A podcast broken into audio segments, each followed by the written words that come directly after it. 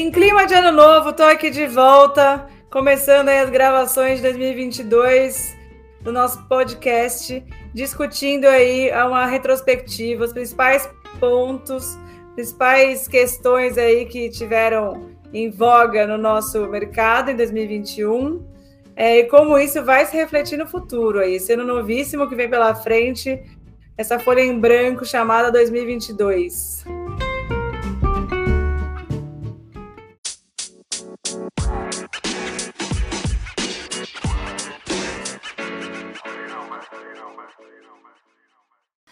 E mais uma vez aqui comigo no nosso podcast está o digníssimo diretor de educação do BCB São Paulo, já conhecidíssimo aí de todo mundo, de todo o mercado, e uma pessoa que é ideal para a nossa pauta de hoje. Seja bem-vindo mais uma vez, Marco de la Roche. Chegamos em 2022! Chegamos! Ninguém acreditou muito, mas a gente está aqui preparado, pode vir vai ter muita emoção, vai ter muito bar aberto, vai ter muito bar fechando, vai ter muito, muita novidade. E vai a gente vai falar um pouquinho disso, né? Vai ter BCB, peraí, né? Não se esqueçam que estamos lá em junho. Exato. E você, né, essa pessoa tão multitarefas e várias frentes, a pessoa acho que mais interage com outros bartenders da coquetelaria no mundo virtual, pelo menos, do que eu percebo ideal aí para a gente falar do que está rolando, né? Acho que a gente vai aí passar o que aconteceu em 2021, falar do que deve rolar em 2022 com a nossa incrível bola de cristal, num cenário muito fácil de previsões, né? A gente vai fazer essa, essa, esse acontecimento aqui hoje. Pois é, eu acho que é, existe esse novo, novo trabalho que é peneirar todos os palpites que foram dados e analisá-los, né? Antigamente a gente só palpitava. Ah, acho que vai ser isso, acho que vai ser aquilo. Hoje em dia a gente pega os palpites de todo mundo, peneira e cria um cenário possível, né? Acho que é isso que a gente vai tentar, é, pelo menos eu, não vou trazer aqui as minhas verdades, as minhas vontades, mas tentar sintetizar o que eu ouvi de muita gente e acho que faz sentido para esse para essa transição, né? Acho que é um ano que começa, mas também um ano que a gente carrega, né? Que foi 2021. Yeah. Então vamos lá, vamos começar então, porque eu acho que deve ter uma, uma lista até que relativamente grande. Vamos primeiro fazer uma, uma retrospectiva. Marco, o que, que você acha assim, que são as mudanças mais marcantes, as coisas principais que aconteceram no ano passado e que vão aí talvez refletir em 2022? Olha, é, primeiro vamos falar do nosso, do nosso peixe aqui, né? Tivemos BCB Global Bar Week, algo que yeah. não poderia ter acontecido se não fosse os imprevistos de 2020 e 2021, e que colocou o Brasil, muitos palestrantes para conversar com o mundo inteiro, e a gente para ouvir também, né, bartenders do mundo inteiro. Então, acho que vale lembrar também que a gente está, de fato, se globalizando e criando ferramentas para aprender mais rápido e melhor com o mundo inteiro.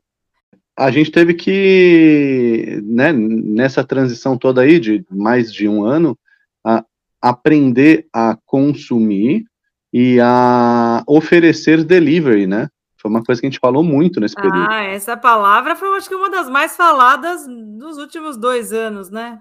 É. E, e a gente até tem um podcast que está é, disponível para quem quiser assistir, que, assistir ou ouvir, que a gente só falou com especialistas em delivery, né? E as experiências deles nisso. Ah, é, a gente fez um material bem bom, né? Tinha até coisas de regulamentação, que eu acho que agora, uhum. no nosso desenrolar aqui desse assunto, vai, vai aparecer, né? É, eu tenho um material bem completo, então é só acessar aí os canais do, do BCB e todo esse conteúdo ainda está disponível. Já fica a dica aqui. É, o delivery, eu acho que a, a gente tende a ter a grande parte dos bares é, normalizando as suas operações tradicionais, que é as que a gente sente falta no coração, e, e colocando na balança que é uma operação ainda custosa, né? Eu acho que é, a gente até vai ter bares com essa disponibilidade, sim, e, e, principalmente a gente aqui na nossa bolha de São Paulo, Rio São Paulo, vai ver os nossos pares fazendo, mas acho que não vai ser um padrão como a gente via antigamente. É, até porque envolvem questões de operação, custo, né? Como, por exemplo, você quer criar um público real, local, para frequentar o teu negócio, porque você paga o aluguel daquele espaço, né? Senão você vira uma indústria. É, então tem custos fixos de um bar e restaurante que se ele é, abre para vender coquetel engarrafado e bebida e, e, e, e pratos é, para delivery, seria melhor ele fechar uma operação em uma área da cidade e abrir em outra, né? Operação sem custos fixos. É, e aí para ter volume para fazer isso também não, não é muito difícil compensar. Então é, um, é, um, é uma equação aí que a gente vai ver no futuro, como que se fecha. É, o que eu acho quanto a delivery, que eu acho que é muito difícil crescer, porque é, parece que a gente já falou, acho disso algumas vezes, assim, as bebidas têm caras, né? Tem uma cara, assim, o consumo do vinho tem uma certa cara, por mais que estejam tentando mudar, assim como o consumo de cerveja tem uma cara. É, então, assim, estou mesmo generalizando, né, nesse sentido. E o coquetel, ele tem uma cara de, do lugar, né? Eu acho que o coquetel, ele é o ambiente acima de qualquer coisa, assim. O coquetel, ele é muito mais o contexto todo onde ele está inserido do que o líquido em si, né? É diferente uhum. de uma uhum. coisa mais, talvez, é, a cara do vinho, assim, né? Que você às vezes chega em casa sozinho, põe lá uma meia taça, acompanha no jantar e tal. O coquetel parece que ele tem uma, uma cara do, do lugar, do social, né? Assim Sim. como abrir uma garrafa de 600 ml de cerveja na esquina, né? Sempre vai ser diferente. Sim, sem dúvida. É, muita gente começa a beber porque viu o James Bond tomando. James Bond nunca pediu um delivery, né? Então a gente também não tem essa memória de memória afetiva, né, do, do é. consumo do álcool. Então acho que vai ter, mas vão ser operações bem resolvidas financeiramente que vão permitir com que isso seja é, sustentável. Sim. É, ou então vai deixa lá como opção, né? Ninguém foca nisso, não faz grandes esforços. Se alguém pedir junto com um delivery de comida, vai, mas também se não pedir, não está atrapalhando em nada. Acho que isso também enrola bastante. É, e aí tem uma questão interessante, Carol, que é o. Bom, a gente vive aí 10 anos de, de, das redes sociais no nosso dia a dia, é, dos bares entendendo a necessidade, bares e restaurantes, né, de se uh, criar uma experiência personificada, é, criar uma persona para ser lembrado pelo consumidor, e, e, e, a pandemia acabou fazendo com que os bares criassem uma identidade própria muito maior do que dentro do restaurante, né? Do que apenas dentro do restaurante.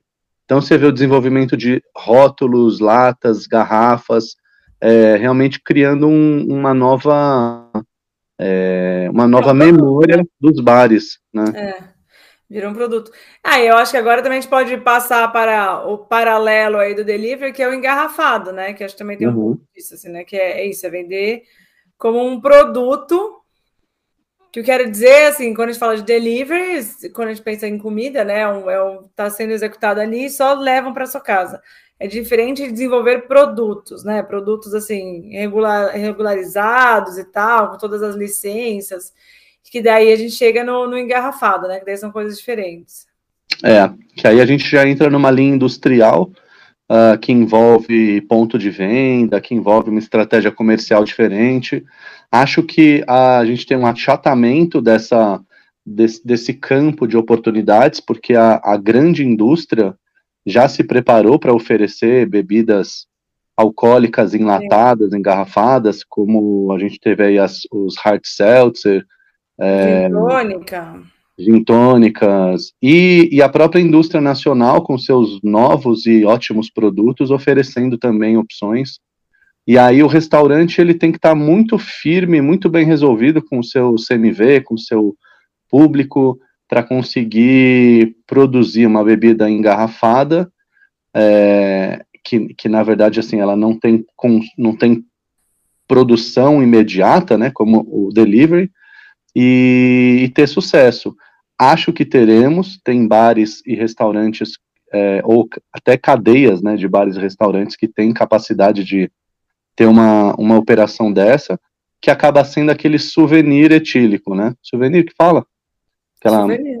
É, aquele souvenir. A pessoa, ah, vou, le vou levar uma memória daqui, ou no fim de semana eu vou lá no churrasco de não sei quem e vou levar um drink engarrafado daqui.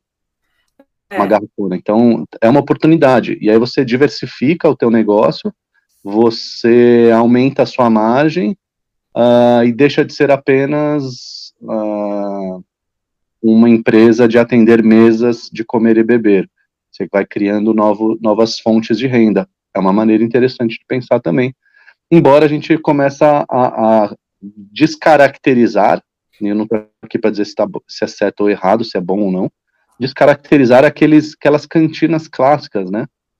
É, que eu vejo também muito valor, né? Vejo muito é, é, vejo vejo muito valor nas cantinas tradicionais que onde a gente sentava, pedia um chopinho, pedia um é. pedaço de, de alguma coisa. Então, estamos aí nessa transição do velho com o novo, sempre. É. E eu acho que no final, sempre, é, que eu sempre gosto de falar, gente, é ocasião de consumo, né? Existe ocasião de consumo, existe humor, existe companhia para vários cenários. E eu acho que, bom, ou não companhia, né? O que você bebe sozinho e tal. Cada dia é um dia, e eu acho que é por isso que é, raramente uma coisa tira o lugar da outra, né? Eu acho uhum. que nunca o delivery vai tirar o lugar do coquetel do bar do restaurante, assim como engarrafado nunca vai tirar o lugar do bar, e assim vamos, assim, porque eu acho que são só a gente é só a gente ampliar as opções e os jeitos de consumir a mesma categoria, né? Sim, sim. Muito... Agora tem outra coisa que eu acho que eu que a gente já comentou aí em paralelo, eu acho importante a gente trazer, que impactou bastante no nosso mercado, que assim, esse é um assunto mais interno, né? Assim, mais do, bem aqui do nosso mundo profissional. É, a indústria mudando o jeito de, de trabalhar, vai, assim, o, o no que estava investindo.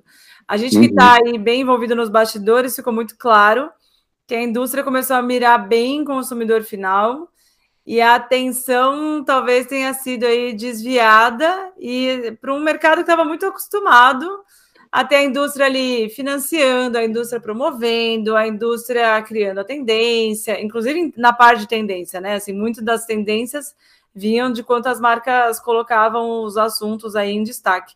Uhum. Então, você, então, ainda que trabalha com muita consultoria e tal, você tem percebido isso também, né? Que foi o que a gente conversou é, queria que você falasse um pouco assim dessa mudança aí na, na, nossa, no nosso dia a dia mesmo.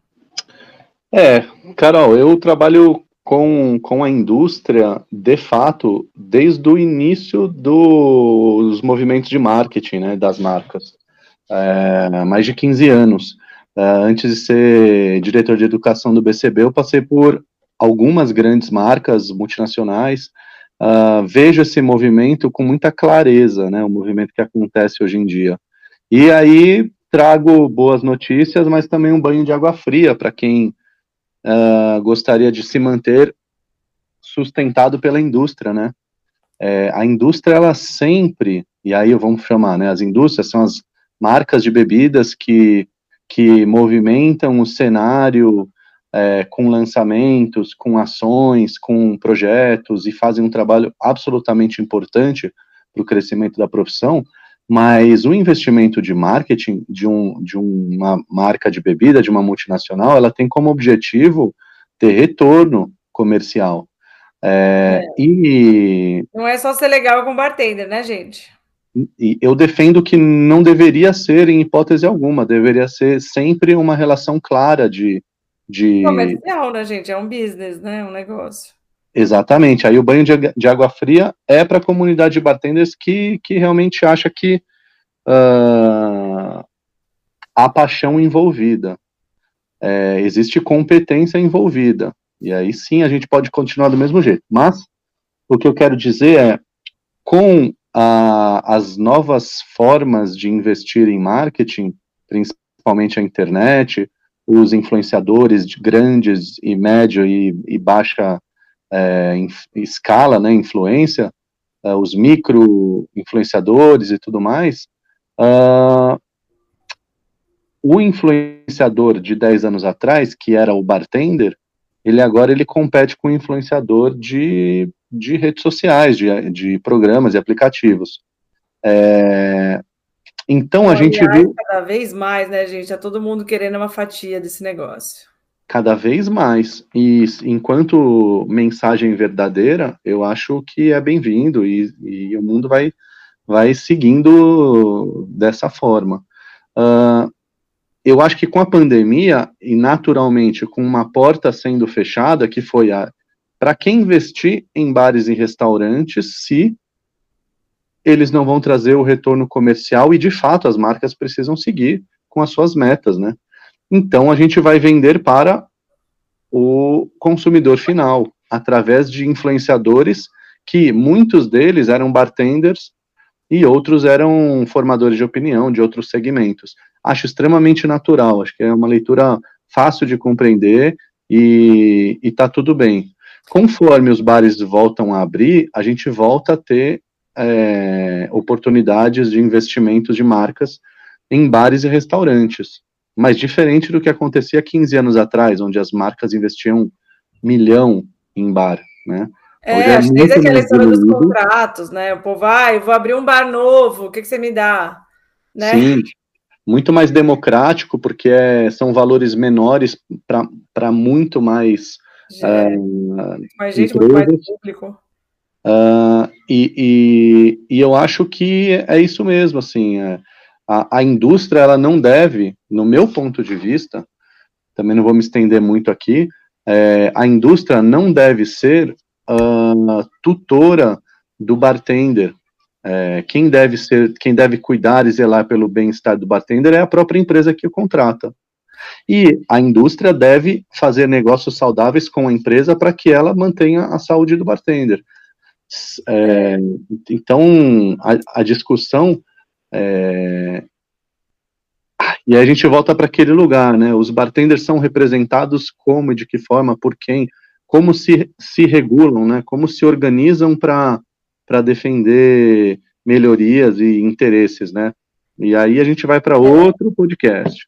É, aí tem outro outro buraco, né? Eu acho que talvez a mesma dificuldade que a gente tem de como eu falei, né, como eu comentei, de, de sentir o mercado agora é muito por isso, assim, a gente tá, parece que a gente está mais à mão da indústria do que, do que parecia, né?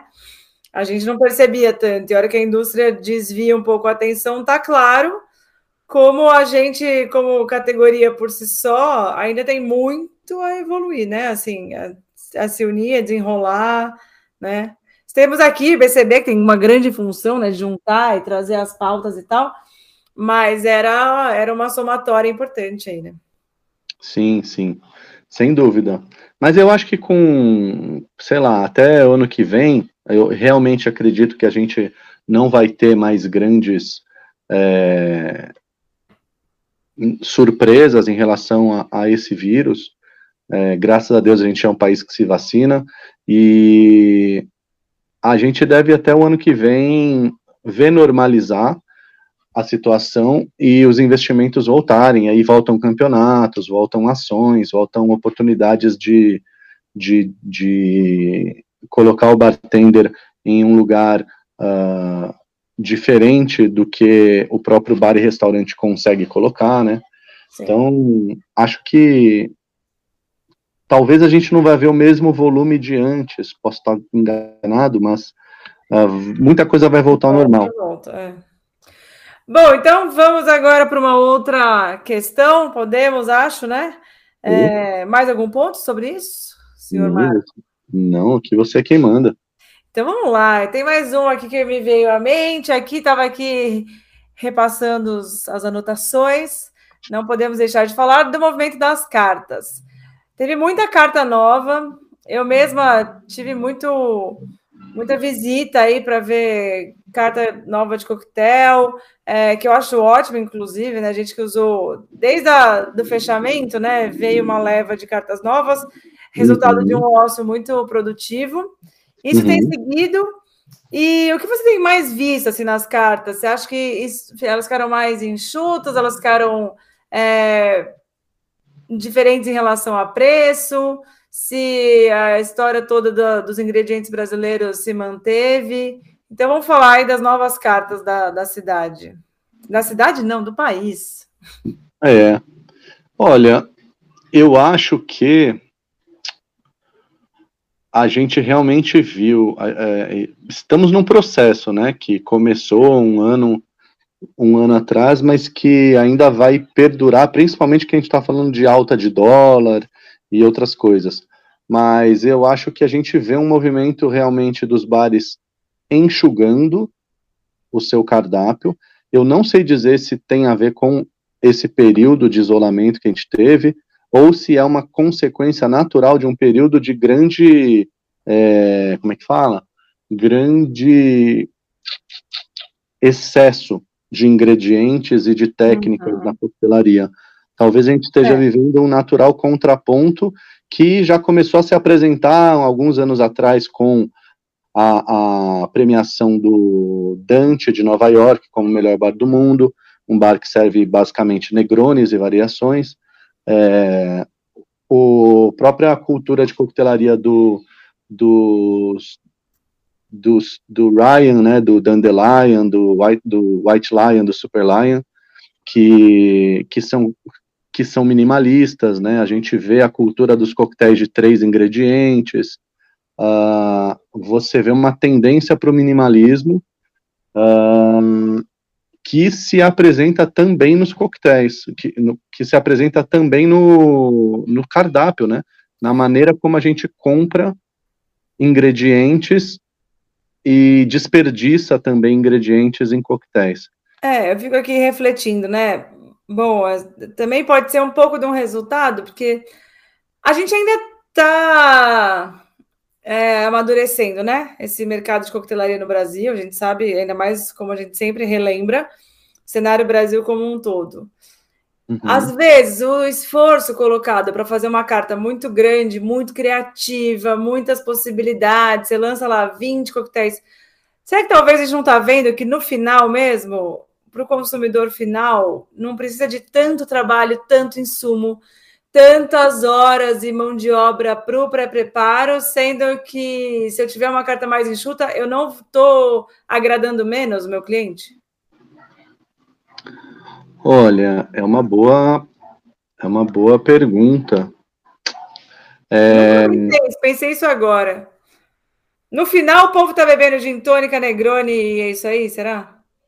Eu só vou é, criar uma camada de complexidade na sua pergunta, dizendo assim: será que esse seu raciocínio ele só pode ser parte do, deste ano, deste momento, baseado no excesso que a gente viveu nos últimos cinco anos, ou quase dez anos? Eu sinto que desde o início da, da era do artisan uh, da, de, e, do, do próprio ah, esqueci o nome de Londres. Com certeza eu vou me lembrar daqui a pouquinho. Uh, os bares mais lúdicos, assim, mais. Os, os bares mais lúdicos, mais complexos sensorialmente.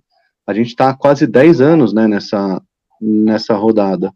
E aí, de repente, a gente quer um respiro e percebeu que não dá para contar mais essa mesma história. Então, pô, vamos servir um, vamos voltar para a essência. E qual é a essência? É um bar que está todo mundo feliz, né? Então, acho que sim, acho que sim, e a gente está vivendo esse momento. Não adianta fazer uma carta mais incrível, maravilhosa, se as pessoas elas estão tensas, se elas estão pedindo licença para passar, licença para chegar. As pessoas querem realmente se soltar um pouquinho, né? Ser um pouquinho mais. Uh, e se sentir mais em casa, né? É, porque eu acho também a gente quer seguir tendências, né? Igual a gente falou desses, talvez, os excessos dos ingredientes. Aí começa, não, um bar bom é o bar que faz seu próprio ingrediente. Não, um bar bom é que tem uma cozinha de produção, não sei o quê. E no final, a gente tá vendo que isso tem um baita de um custo envolvido, né? É muito legal falar que o bar tem que produzir todas as suas coisas, mas não é viável para todo mundo, desde uma questão estrutural de espaço, né? Se tem espaço ou não uhum. tem até quantas pessoas vão você vai ter contratadas e tal. E aí, talvez nesse momento que as equipes também ficaram mais enxutas, é, a carta tem que demandar menos horas para pré-preparo, né? Sim, e assim, não vou citar nomes porque é amigo meu e não, não me permitiu, mas uh, esses dias eu vi um stories de um grande bartender de São Paulo, que foi um, uma das dos precursores no, no, na grande, no grande cubo translúcido e artesanal de gelo, né? Uh, preparando grandes peças de gelo para cortar no serrote e tudo mais. Uhum. Isso sete, oito anos atrás. Um stories dele dizendo assim, 2022 e tem gente ainda querendo fazer é, gelo translúcido no próprio bar, sabe? É, é, olha ó, a evolução da coisa. É uma reflexão de realmente, assim, é, cara, a gente e, e, e a gente não está tão mais interessado em gastar 14 horas trabalhando, sabe, para ser reconhecido como é, a excelência da excelência. A gente quer estar tá bem, tranquilo. Isso faz, isso é parte de um amadurecimento do mercado também se apresenta em cartas é, mais enxutas e mais maduras, é, em ambientes mais leves e confia confiáveis. Acho que a gente está passando mais por esse momento. É muito mais sobre uh, receber bem do que necessariamente um drink nu nunca visto na história. Não, é isso que você falou também do. Isso dá outro podcast, gente. Já pode deixar aí na fila, que é essa discussão que só ficou mais intensa. Como otimizar é, as equipes e dar qualidade de vida, que a gente já a gente fala, repassa e volta nesse assunto, e eu acho que sempre será uma pauta, porque eu acho que esse tempo todo uhum. que a gente uhum. passou está deixando isso muito, muito mais às claras, né? Acho que isso a gente ainda pode pode voltar também, né? Está diretamente ligado ao jeito que a gente leva a operação, né? Sim, sim, sem dúvida. É, agora, é, outra coisa que foi muito falado em 2020, falamos sobre isso, temos conteúdo aqui no BCB sobre bebidas brasileiras. O que uhum. você pode me dizer? Você, inclusive, que cria cartas e seleciona rótulos para os seus clientes de consultoria e afins. É, uhum. Realmente, as bebidas brasileiras cresceram nessa disputa com o preço, principalmente das importadas, e com o avanço da produção nacional? Ou não? Isso ficou no, na, no, no imaginário aí? Olha, é, a gente não tem números consolidados, mas eu vejo, é, pelo simples fato de da maioria das marcas seguirem marcas nacionais, seguirem firme e aumentando seu portfólio, aumentando a sua, a sua capilaridade, é, eu acredito que tivemos um sucesso em trazer o produto nacional para as prateleiras dos bares. É, e não vejo que os produtos importados sofreram com isso diretamente. Como até assim? porque, ah, de... até porque a gente vê a gente vê é, o aumento do consumo de álcool durante esses dois anos, né? Então acho que a gente não teve uma, a gente diversificou a prateleira, diversificou as paixões por bebidas. Hoje tem uma nova geração que fala das bebidas de, de rótulos nacionais com paixão com encantamento. Sim, sim não é... uma coisa, né? Tipo, ai que legal, é brasileiro, vamos falar bem por causa disso, né? Mas pois é. Entrega. Superamos isso na própria indústria. A indústria realmente já, já não vive esse dilema, porque já faz bebida de alta qualidade. Vivemos esse dilema do dólar que estava 4,80, se não me falha a memória, 3,80, uh, quatro anos atrás, e hoje está nossa, é. Fez alguma coisa. Com uh, o início do desabastecimento de alguns produtos importados, que vão fazer com que oportunidades para a indústria nacional surjam.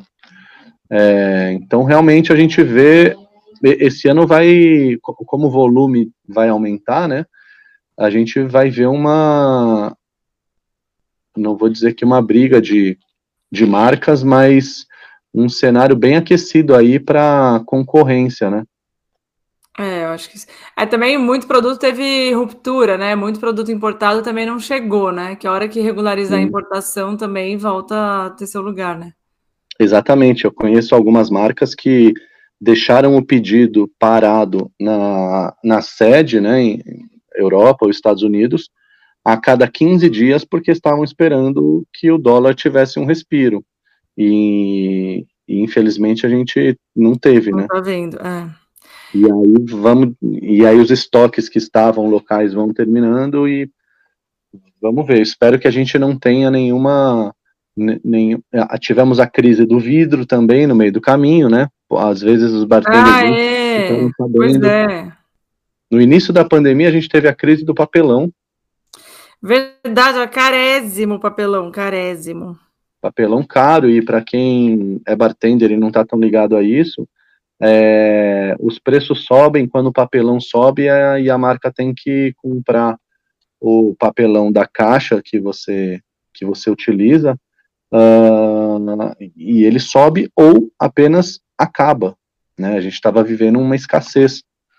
Agora a gente viveu um período de, ainda vivemos um período de, de escassez de vidro, garrafa de vidro. É, isso acontece em outras categorias também, cerveja passa de vez em quando.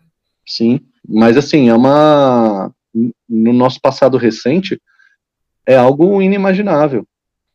É, né? Não existia essas coisas. Agora, tudo isso, agora é sempre complexo falar deste tópico, mas a gente está aqui discutindo, né? É, o crescimento, concorrência, dólar e tal. Eu acho que assim tá, tá muito caro o bebê, assim, muito caro. É, uhum. você, não, você não acha também? Um, eu tenho uma teoria, eu diria, eu não sei dizer se, se eu mesmo confio nessa minha teoria daqui a algum tempo, mas eu acho que a gente ficou dois anos indo tão pouco para bares que e comendo fora que a gente desacostumou com um preço ajustado, sabe? É, acho que muita gente segurou também, né? Ninguém queria repassar Exato. e acho que chegou num ponto que não dava mais para segurar e repassaram de uma vez, talvez. Exato. Eu vou dar um exemplo, é, usando aqui a minha métrica do meu café coado, que eu adoro beber uh, nas cafeterias. Eu pagava R$ 6,50 num café coado. E, e aí eu, eu fiquei isolado durante a pandemia, não frequentei cafeterias, e, e hoje em dia a gente está pagando R$ 9, 9,50 num café, numa cafeteria boa. Então a gente vê aí uh, um aumento de 30 40% em, em período de menos de dois anos. É, As bom, bebidas também tá aí, né, gente? Tudo subiu, do arroz até a, né? Exatamente. O café teve uma crise também gigantesca. É, a porque gente... Quando o dólar sobe, a exportação aumenta, né? Que daí tem gente que para de vender aqui para exportar porque dá mais dinheiro. Então, o, em, em 2020, começo de 2020, eu acho, o preço do café estava batendo recorde, né? É, a gente está com. A gente perdeu a mão desse ajuste de preço. As, os bares, restaurantes, cafeterias seguraram o preço o máximo que puderam e agora estão trabalhando com reajustes de 20%, 25%, e que dá aquele susto mesmo. E aí é, também. Então, acho que tem. A gente meio que agora não tem muito o que fazer. Eu, eu não tô, gente, claro, eu sou uma pessoa que tô. Eu tenho um olhar 360. Eu tô falando caro, assim, claro, a gente sabe, muita coisa tá, tá cara. É, acho que a gente tá normalizando, assim, pelo menos eu que vivo mais em São Paulo, né? Por mais que eu tenha viajado bastante, aqui, assim, meio que normalizou que um coquetel vai ser entre 35 e 42, assim meio que é isso. Eu entendo que tem um cenário, né? Tem as outras entregas. Se a gente falar do hotel seis estrelas, claro que você vai pagar muito mais coisa e vai ser muito mais caro do que isso. Mas agora é meio isso. Você tomou dois drinks, gastou 100 reais. É, mas eu queria ver também. É, a gente sabe, tem muito mais coisa envolvida, mas você sente, caso você trabalhe em algum bar que tenha coquetel e a cerveja tipo Pilsen do dia a dia, Teve uma mudança nas vendas? Tem mais gente tomando cerveja por conta disso, você acha? Eu não acho, sabia? Que não teve uma. Tipo, meu, não quero, eu vou sair, mas não quero gastar tanto, então hoje eu vou ficar na long neck. Então, eu não acho, sabia? Eu acho que as pessoas elas estão uh, frequentando um pouco menos, mas gastando mais, porque a gente está num movimento impulsivo, né? Uh, não acho que as pessoas estão, é, pelo menos assim, a gente tem que considerar que o perfil de bar e restaurante que a gente está olhando, né? É, exato, eu ia falar isso agora, a gente vamos contextualizar, né? Assim, essa coisa é. do gastar mais e tal, né? Tem, tem um. Existe uma classe. Exato, existe uma classe média alta do nosso país que segue gastando tranquilamente sem ver o preço. Está muito é, rica, inclusive, né? É isso, está muito rica. E existe uma classe média raladora, da qual estamos aqui dois representantes dela, que querem uma, que, que querem uh, garimpar bons bares com bons atendimentos e bons preços. Isso existe hoje. Existe, 10, existe. 10, 15 anos atrás, a gente tinha que ir parar nos mesmos bairros para tomar nos mesmos lugares. E hoje você pode ir provavelmente no seu bairro e encontrar uma ou duas opções, se for uma cidade grande ou uma cidade média, e, e aí você vai conseguir preços um pouco mais atrativos. Verdade. Mas eu acho que as pessoas estão tomando um drink a menos, por exemplo, nessa classe é. média que a gente habita. É, não, é, eu, aliás, eu amo essa, esse movimento que aconteceu mais recente, assim, que é bar de coquetelaria bem legal, assim, com uma cara de boteco tranquila, que você não está pagando a mobília assinada, né? Porque sempre a coquetelaria também teve muito essa cara, né? Uma coisa de noite e tal. E cada vez mais a gente tem visto a coquetelaria num ambiente muito mais informal, assim, né? Eu acho isso maravilhoso. Daí realmente você, cada um com seu bolso, você pode ir no Seis Estrelas e tomar um drink de 95 reais. Você pode ir no speakeasy mais hypado da cidade e gastar 100 reais. E você pode ir no boteco que vai ter os seus clássicos e autorais tão excelentes quanto, né? Exatamente. Acho é, maravilhoso isso. Eu acho que assim, é, existem. É, é, o grande assunto do, do próprio restaurante Dom, né? É, o Dom só existe em um restaurante desse no mundo, com a história que tem, com o, a oportunidade e a experiência que promove ele. Você precisa ir todo, precisa ir todo mês? Não. Preparadíssimo para 2022? Não, então, eu pretendo ficar quietinho durante esse carnaval, porque a gente ainda está enfrentando algumas questões e a gente se cuida e cuida dos outros também à nossa volta. Mas 2023, acredito que é, terei duas alegrias no, nos próximos 12 meses, né? poder votar em paz e poder ir no Carnaval 2023. Queremos. Mas estamos aí preparados, tem BCB esse ano, o ano está começando. Eu, a gente falou, terminou aqui no otimismo, então sim, estamos preparadíssimos. Vai, estamos aí com gás total para esse Agora. ano. É, isso, nisso teremos, né? Sua, toda a sua empolgação. Teremos, não. Eu já vou começar a esquentar a minha empolgação quando? Você sabe quando? Quando? 21 e 22 de junho. Estaremos tá aí, onde? Tá Gente, já está quase, vai chegar rápido. Temos muito trabalho pela frente.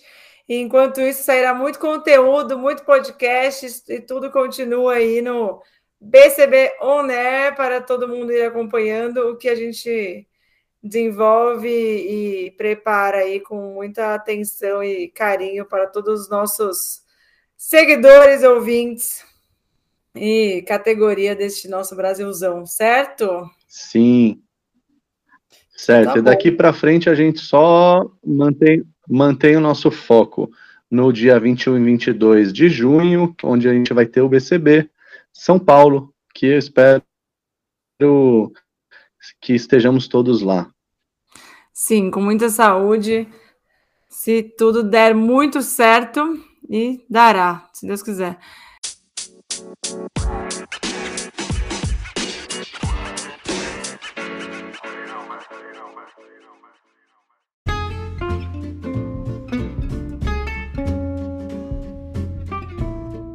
É isso. Muito obrigada, Marco, mais uma vez, minha dupla querida. Em breve nos encontramos novamente. E você que nos ouve, acompanhe aí nossos próximos conteúdos. Muito obrigada, gente. Bom ano para todo mundo.